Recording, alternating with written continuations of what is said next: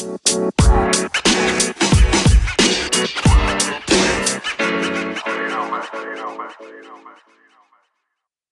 Leute, ich begrüße euch recht herzlich zu einer weiteren Folge Gains for Your Brain. Danke, dass du heute wieder eingeschaltet hast. Und heute haben wir wieder einen sehr, sehr spannenden Interviewgast, einen sehr, sehr jungen Interviewgast, und zwar den Enes Witwit. Servus Enes, danke für deine Zeit. Servus Daniel, danke für die Einladung. Freut mich hier zu sein. Lieber Enes, wie hat das bei dir begonnen? Beziehungsweise allererst, du bekommst eine Frage noch von mir. Ähm, und zwar, versetze dich in die Lage hinein. Du bist auf einer Weiterbildung, du bist auf einem Seminar oder du lernst einfach ziemlich coole neue Menschen kennen. Und auf einmal kommt die Frage auf, hey, Enes, du bist die spannende Persönlichkeit, aber was machst du eigentlich den ganzen Tag? Dann sagst du was genau? Das ist eine sehr, sehr gute Frage. Ähm, und ich habe dann immer äh, dieselbe Antwort. Ähm, ich weiß es gar nicht so genau. Okay. Weil das ist, also mein, mein Tag ist echt extrem differenziert. Es ist, mhm. äh, gibt es Tage, wo ich mich die ganze Zeit nur mit neuen Immobilieninvestments auseinandersetze, wo ich dann Due Diligence machen muss, äh, mich mit Banken auseinandersetzen muss. Und dann gibt es äh, Tage, wo ich an komplett neuen Projekten arbeite, an meinem YouTube-Kanal, meinem Instagram-Account. Also es ist wirklich komplett unterschiedlich. Da gibt es irgendwie keinen kein Daily äh, Routine, die ich jetzt irgendwie hier aufsagen könnte. Okay, okay, mega spannend. Also immer sehr, sehr viel beschäftigt. Ähm, wie hat das bei dir begonnen? Hast du dich schon immer, also du bist ja im Bereich Immobilien ähm, ähm, ansässig und, und hast dich da verwirklicht, aber wie hat das bei dir begonnen? War das immer schon so, dass du äh, als kleines Kind an Immobilien vorbeigelaufen bist und gesagt hast, so, äh, das will ich auch mal besitzen oder ich will mehrere Zinshäuser besitzen? Oder ist es dann erst äh, über die Jahre hinweg gekommen, diese, dieses Interesse daran? Hm, tatsächlich äh, hatte ich lange gar keinen, also gar nicht den Fokus auf Immobilien gehabt, ähm, sondern äh, ich habe ja äh, Mathe studiert.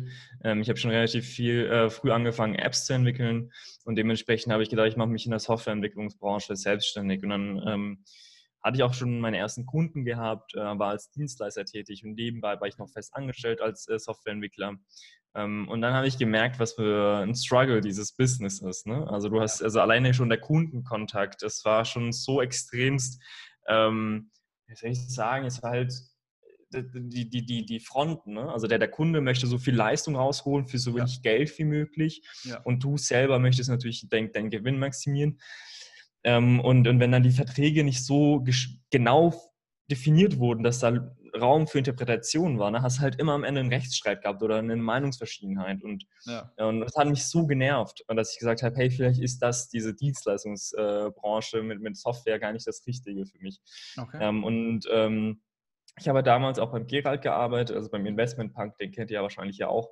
Ähm, und da habe ich ja gesehen, okay, hey, man kann auch was mit Immobilien machen. Richtig. Ähm, war aber dann auch lange so mindsetmäßig, okay, ich habe kein Geld. Also ich bin ja, ich war noch damals im 21, 22, mhm. ähm, hatte dann meinen ersten Job, habe angefangen, irgendwie 2,4 netto zu verdienen. Da kannst du halt nicht anfangen, jetzt hier Immobilienmogul-Business aufzubauen. Ja. Und, und dann habe ich mich aber irgendwann tatsächlich damit einfach beschäftigt, habe angefangen, Bücher zu lesen. Ähm, und ähm, durch Zufall mehr oder weniger dann bin ich dann an mein erstes Investment gekommen, mit das Mehrfamilienhaus in Karlsruhe und habe dann damit meine ersten Erfahrungen gemacht und gemerkt, hey, äh, tatsächlich ist das das Business, was mir am meisten Spaß macht. Das ist das Business, was, was das mache ich gerne. Ne? Also bin ich gerne morgens aufgestanden und äh, habe mich gerne beschäftigt. Da gab es keine nervigen Kunden, keine, die alle Geschäftspartner, mit denen ja. du was zu tun hattest, die waren alle, die hatten alle dieselben Interessen und das war halt das Schöne daran. Und dann habe ich mich verliebt in die Branche. Mega spannend. Jetzt, du hast es schon vorher angesprochen, du hast für den Investment Punk gearbeitet. Ähm, wie ist es dazu gekommen? Hast du einfach den Gerald angeschrieben und gesagt, hey, ich will für dich arbeiten? Oder, oder wie, wie ist da der Kontakt zustande gekommen? Genau, ich war, ich habe damals ähm, Warum ihr schuftet mir reich werden gelesen von ihm. Mhm. Und das war zu einer Zeit in meinem Leben, da war ich gerade aktiv im so Optionsscheine handeln und Zertifikate, so Hebelzertifikate am Aktienmarkt. Ähm, und damit habe ich dann am Anfang relativ viel Geld verdient und dann habe ich einen großen Fehler gemacht, habe alles quasi auf eine Karte gesetzt, äh, wieder alles verbrannt. War, damals war ich noch Student, ne? also da, da waren 7.000, 8.000 Euro für mich echt die Welt. Ja. Und das habe ich dann alles äh, ver, verpratzt äh, mit einem Deal. Ähm, und dann war ich echt pisst Und dann habe ich das Buch gelesen von Gerald und war so, okay, ich muss von dem lernen. Und dann habe ich halt äh, mich entschieden, einen Brief zu schreiben und habe das dann in so einem schwarzen Briefumschlag äh, verpackt, damit, damit es aus, auffällt. Habe das da hingeschickt. Ne? Und dann irgendwie so zwei Wochen später hat äh, die Cornelia, die Assistentin von Gerald, sich bei mir gemeldet und gesagt, hey, wir würden dich gerne zum Praktikum einladen. Mega, mega. Was hältst du allgemein von Mentor? Man kann ja sagen, äh, der Gerald war für dich ein Mentor.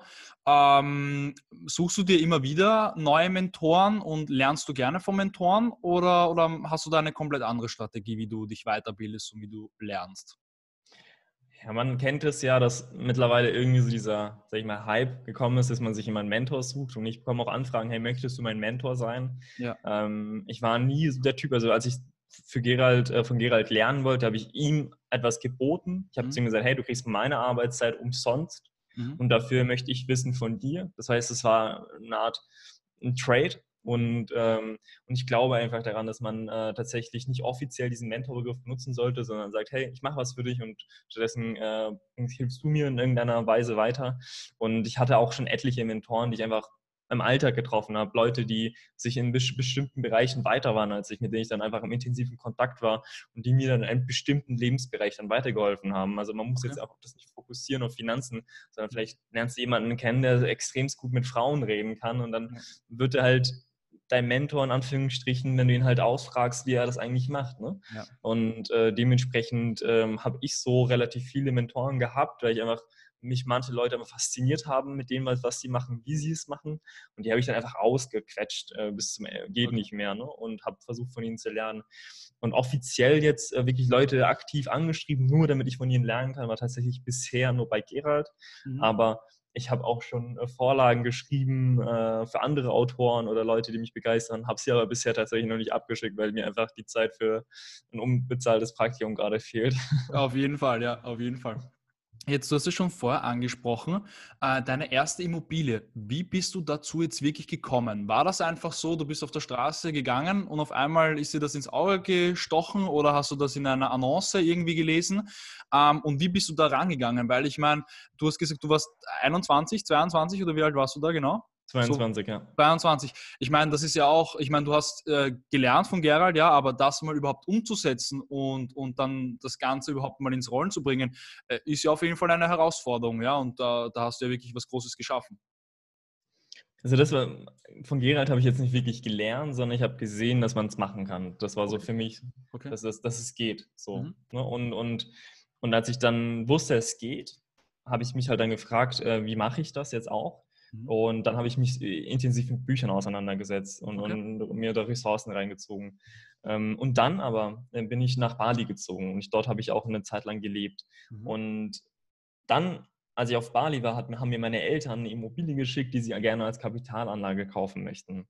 Okay. Dann habe ich mir die angeguckt, dann habe ich zu meinen Eltern gesagt, ja, die ist ganz cool, aber verhandelt mal mit dem Preis nach. Ich glaube, das ist ein bisschen zu teuer. Mhm. Ähm, haben sie gesagt, nee, Anders, äh, die wollten damals irgendwie 230.000 für das Mehrfamilienhaus okay. mit drei Wohnungen, aber so mega äh, alt, ne? Also da, da, wurde schon lange nichts an der Technik gemacht. Muss man alles und, neu machen und, und ist halt dann genau. Ja.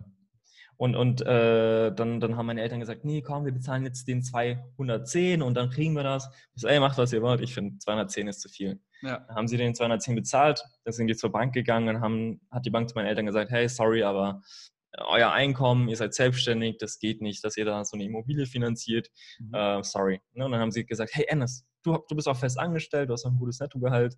Mach mal das auf die Seite genommen. Mach, mach, mach, du mal, kauf du mal, das wäre gut für dich. Und dann äh, habe ich gesagt, boah, nee, wie gesagt, preislich ist, ist mir das zu viel. Mhm. Und dann äh, haben die gesagt, ja, okay, dein Problem. Zwei Monate später hat sich die Maklerin nochmal gemeldet und gesagt, ja, okay, wie viel wollen Sie denn bieten? Und haben wir irgendwie 180 geboten, haben das dann für 180 bekommen. Und dann habe ich das Ding gekauft, bin zurück nach Deutschland gegangen, äh, habe das Ding dann gekauft und dann habe ich direkt einen Monat später das nächste Haus gekauft und dann sechs Monate später wieder das nächste und dann kam halt der Stein ins Rollen. Mega, mega. Ähm, du hast es jetzt schon vorher angeteasert, deine Eltern sind beide selbstständig. Äh, war das für dich eigentlich schon immer klar, dass du in die Selbstständigkeit gehen willst oder, oder war das auch äh, für deine Eltern komplett klar, wenn du angestellt bist oder auch äh, dich da verwirklichst? Und warum glaubst du, ist es heutzutage jetzt so der Hype oder warum will jetzt jeder selbstständig werden oder jeder jetzt Unternehmer werden? Hm. Hm. Also, äh, um, um auf die erste Frage nochmal ähm, aufzugehen, das, das, das Ding ist, meine Eltern, die, die waren nicht erfolgreich. Also das, das, mein Vater ist dann irgendwann insolvent gegangen, okay. wegen seiner Selbstständigkeit. Okay. meine Mutter, die macht halt Tagesmutter, ne? also die hat Kinder, Kinderbetreuung. Ähm, und ich habe aber von, von klein auf gesehen, man kann selbstständig sein und es hat Vor- und Nachteile, aber für mich stand eigentlich lange fest, ich möchte Unternehmensberater werden.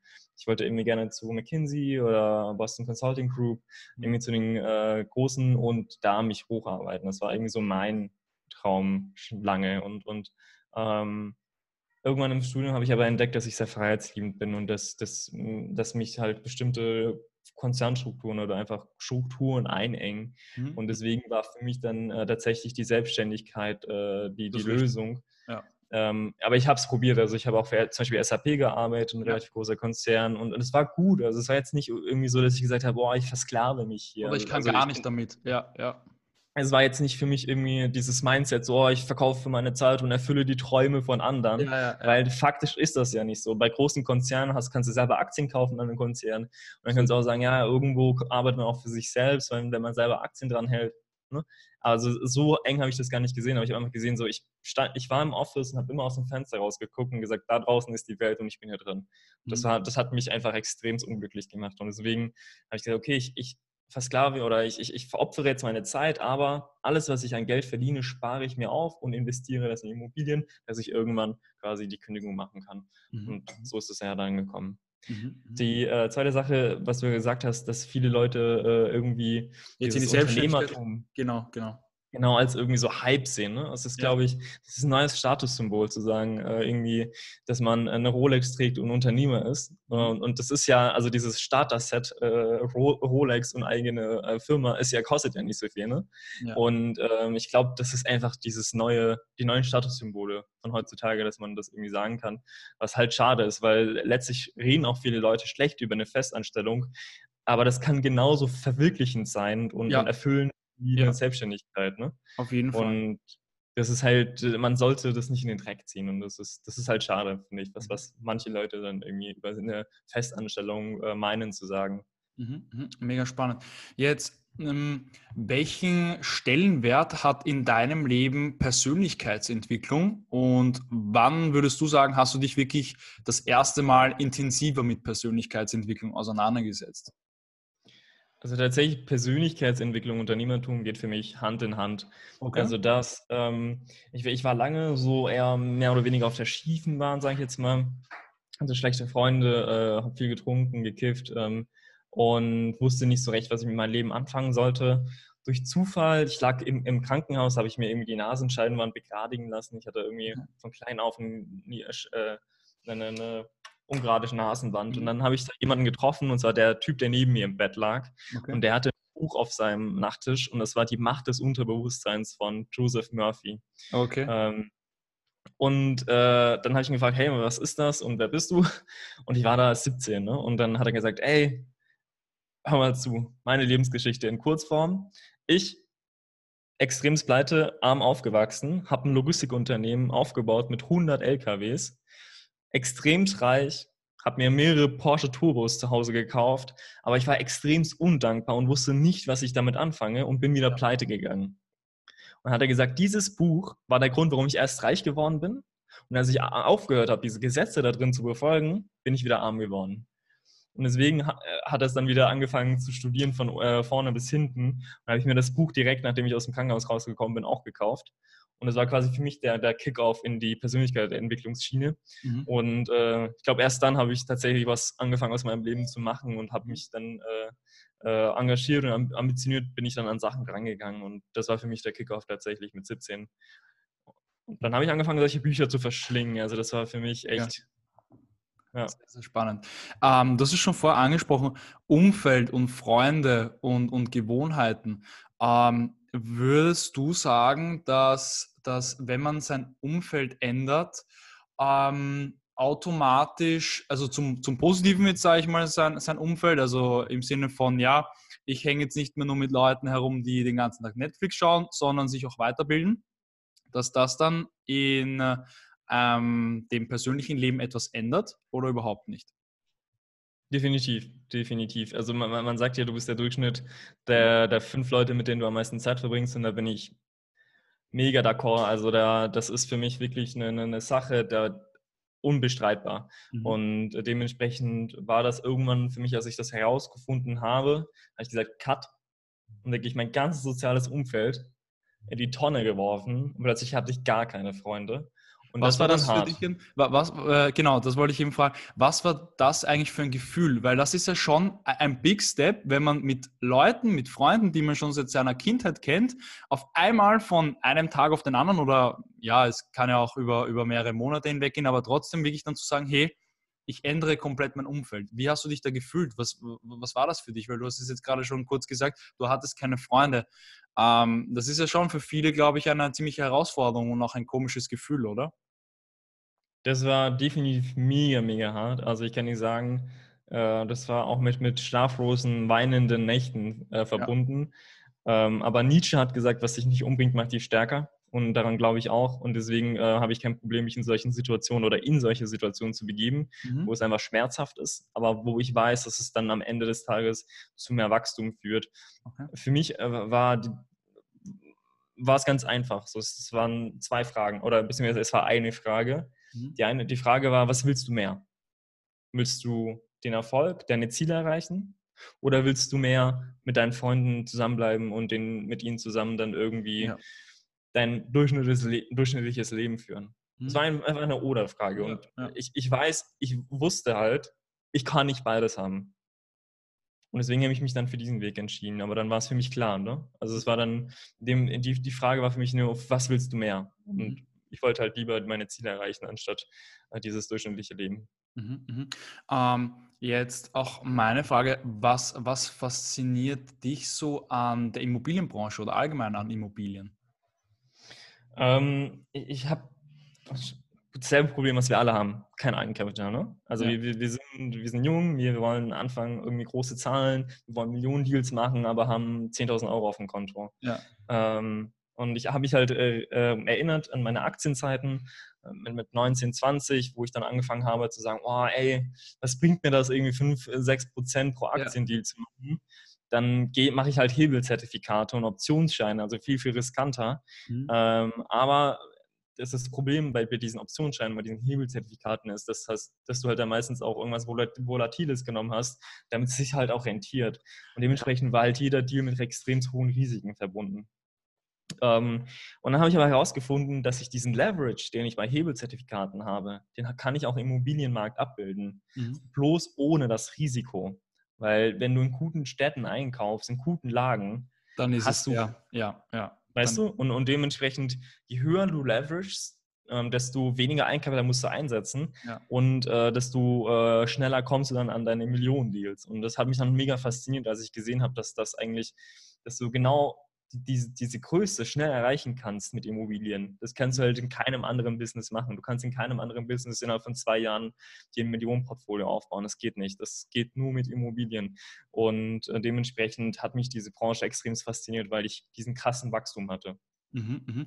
Jetzt auch noch eine Frage, auch bezüglich der Immobilien. Hattest du schon mal jetzt wirklich Schulden im Sinne von wirklich auch extrem, ähm, ja, wie soll ich sagen, sehr hohe Schulden und dem auch äh, einen hohen Druck damit verbunden?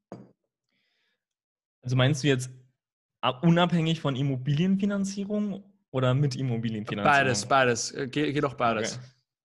Also ich kann dir sagen, ich habe jetzt schuldentechnisch man, man, muss es ja differenzieren. Ne? Also ja. man hat auf der einen Seite die Privatschulden, die man aufgenommen hat für Immobilien, die dann auf der privaten Seite liegen. Man hat dann auch die GmbH. Die GmbH hat dann Schulden für Immobilien. Aber äh, faktisch ähm, insgesamt, also wenn man die GmbH-Schulden nimmt und, und meine Privatschulden, die ich für Immobilien aufgenommen habe, sind wir irgendwo bei 1,9 Millionen. Okay, okay. Und was ist das für ein Druck für dich? Wie gehst du damit um? Gar nicht. Gar nicht. Gar kein Druck. Okay. 0,0. Okay. Im Gegenteil. Also das, das Ding ist, ähm, dass da viele Leute einfach ein falsches Mindset haben, äh, mhm. was das Thema Schulden angeht. Ne? Schulden sind dann direkt so, oh, Schulden, oh mein Gott, ne? ja, ja. was Negatives. Aber ähm, das, man, man darf das nicht als Schulden sehen. Das ist, das ist Geld, was man nimmt, um zu investieren. Ne? Das, ist, das ist halt, das ist komplett anders. Und ähm, du darfst nicht vergessen, dass das alle großen Organisationen, jede Organisation da draußen, die groß geworden ist, die hat immer Schulden aufgenommen, ja. um den Wachstum weiter zu finanzieren. Und das geht halt in jeder Branche. Ne? Und die Immobilienbranche ist halt leider die Branche, wo du am meisten Schulden brauchst, um dein Wachstum zu finanzieren. Ja. Ähm, das liegt aber daran, dass Immobilien eben nicht so volatil sind. Ne? Und dementsprechend kannst du halt relativ hoch finanzieren bei Immobilien. Mhm. Äh, dementsprechend, ja, ich habe viele Schulden. Ähm, aber wie gesagt, ist das, sehe ich das nicht als Schulden an, sondern ich habe in meinem Kopf immer die doppelte Buchführung. Ich habe Aktivseite, ich habe Passivseite. In der Passivseite stehen die Verbindlichkeiten, also das Geld, was ich aufgenommen habe, um weiter zu investieren. Und auf der Aktivseite ist halt mein Vermögen und dementsprechend versuche ich einfach da eine große Differenz zu schaffen, mhm. beziehungsweise einfach die, die Bilanzsumme immer stetig weiter zu erhöhen, aber auch mein Eigenkapital stetig, stetig weiter zu erhöhen. Also letztlich ist es nur ein Unternehmen und das Unternehmen braucht halt Kredite, um größer okay. zu werden. Mega, mega spannend. Jetzt vielleicht noch abschließend an eine Person, die sich auch ähm, im Bereich Immobilien interessiert. Was würdest du so einer Person raten? Was soll sie als erstes machen? Soll sie sich sofort rausbegeben und, und mal recherchieren und ein bisschen auf ImmoScout herumforschen, äh, was sie sich vielleicht irgendwie checken kann? Oder würdest du eher auf die Weiterbildung setzen? Beides. Also tatsächlich, ich, ich habe das Gefühl, ähm, dass das die Kombination, dass man anfängt in Lektüre mhm. zu lesen, aber gleichzeitig auch rausgeht und Besichtigungstermine macht. Mhm. Weil letztlich ist jeder Markt anders. Ob ich hier in Heidelberg in Deutschland bin oder du in Österreich in Wien, unsere Märkte verhalten sich komplett anders. Ja, und du kannst das nicht in einem Buch abbilden. Du mhm. musst aber ein Gefühl für deinen Markt bekommen. Und dementsprechend musst du rausgehen. Du musst ganz viele Immobilien besichtigen. Auch wenn du weißt, dass du die Immobilie gar nicht kaufen willst oder sie nicht leisten kannst, irgendwie eine, eine Million Euro Mehrfamilienhaus. Ja. Aber dann guckst du es trotzdem an, weil du brauchst ein Gefühl für diesen Markt. Ja. Und den bekommst du nur, wenn du rausgehst. Und dementsprechend gleichzeitig Buch lesen anfangen und gleichzeitig rausgehen besichtigen, besichtigen, besichtigen. Dann bekommst du ein Gefühl für die Preise, du bekommst ein Gefühl für Objektzustände, äh, für, für die Lagen und, und dementsprechend äh, kannst du dann irgendwann sagen, nach zwei Lektüren und 50 Immobilienbesichtigungen, hey, ich bin jetzt bereit, meine erste Immobilie zu kaufen. Mega, mega super. Ja, alle Links zum Ende sind übrigens unten in den Shownotes verlinkt. Checkt es sehr, sehr gerne aus. Er hat einen sehr, sehr spannenden YouTube-Channel, wo wirklich sehr, sehr viel Mehrwert dabei ist, wo, wo andere Leute sehr, sehr viel Geld dafür nehmen würden. Äh, und er gibt ihn einfach for free raus. Ähm, danke auf jeden Fall für, den, für deine Zeit, Enes. Äh, ich wünsche dir noch einen ja. schönen Tag. Danke, wünsche ich dir auch. Danke nochmal für die Einladung. Hat viel Spaß gemacht.